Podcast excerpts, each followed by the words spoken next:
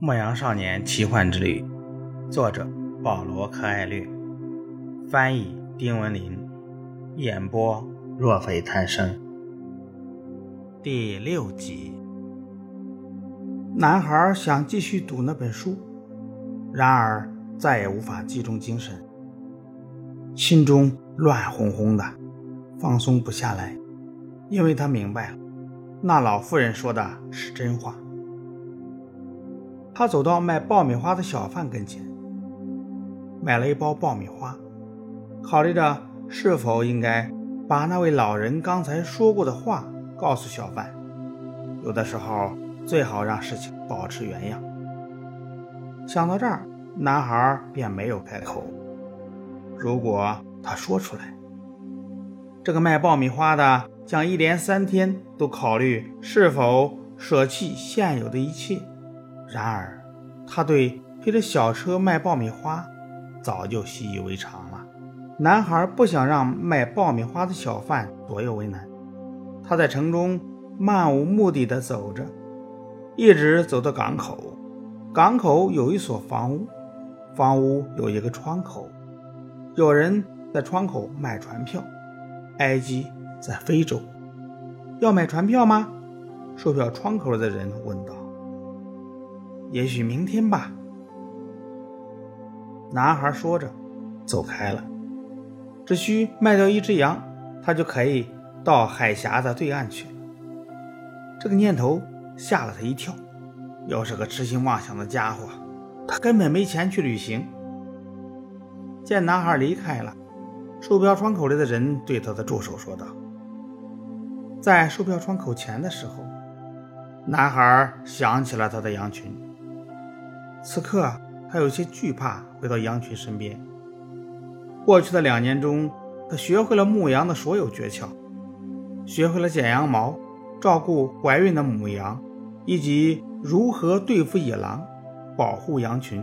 他熟悉安达卢西亚所有的原野和牧场，了解每一只羊买进和卖出的公平价格。他决定绕最远的那条路返回朋友家。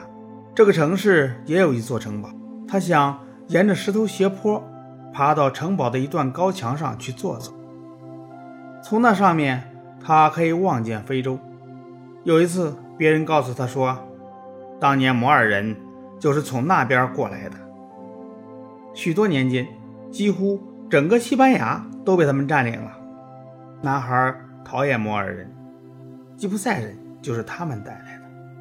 从那上面也能看到城市的大部分，包括他刚才跟老人交谈时所在的广场。这次遇到老人可真不是时候，他想。此行的目的仅仅是想找那个会解梦的老妇人。他是个牧羊人，可那老妇人和那老人全都拿这个事实不当一回事儿。他们形单影只，已经对生活失去信心，不明白。牧羊人最后的归宿是与他们的羊群相依为命。他熟悉每只羊，知道哪只羊缺腿儿，哪只羊两个月后会下崽儿，哪几只羊最不愿走路。他还知道如何剪羊毛，如何宰羊。如果他决定离开，羊群将会受罪。起风了，他熟悉这种风，人们。将其称作地中海东风，因为当年异教的乌合之众就是乘这种风来的。在来塔里法之前，他从没想到非洲竟然近在咫尺。这可是个巨大的隐患，摩尔人完全可以卷土重来。地中海东风越刮越猛，面对羊群和宝藏。我现在进退两难，男孩想，在已经习以为常的东西和易于得到的东西之间，他必须做出抉择。还有那个商人的女儿，不过他不像羊群那么重要，因为他并不依赖他。说不定他都不记得他了。他敢说，如果两天后他没有出现，女孩也不会有感觉。对他来说。生活日复一日，天天如此。实际上，每天都一成不变，是因为人们已经失去了对美好事物的敏锐感觉。然而，只要有明媚的阳光，人们的生活就会出现美好的事物。我离开了我的父亲、我的母亲，还有家乡的城堡，他们都已经习惯了，我自己也习惯了。羊群没有我也会习惯的。男孩想。他从城堡上朝广场望去，那小贩仍在原地卖爆米花。一对年轻恋人在先前他和老人聊天的长凳上坐下来，长时间的拥吻着。男孩自言自语说了一句：“卖爆米花的人。”便再没有说下去，因为劲风扑面而来，地中海东风刮得更加猛烈了。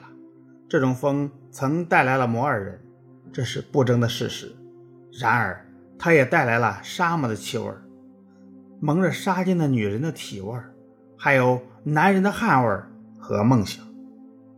他们离开了家乡，去寻找宝藏、黄金、奇异的经历以及金字塔。男孩面对自由自在的风，羡慕之情油然而生。他意识到。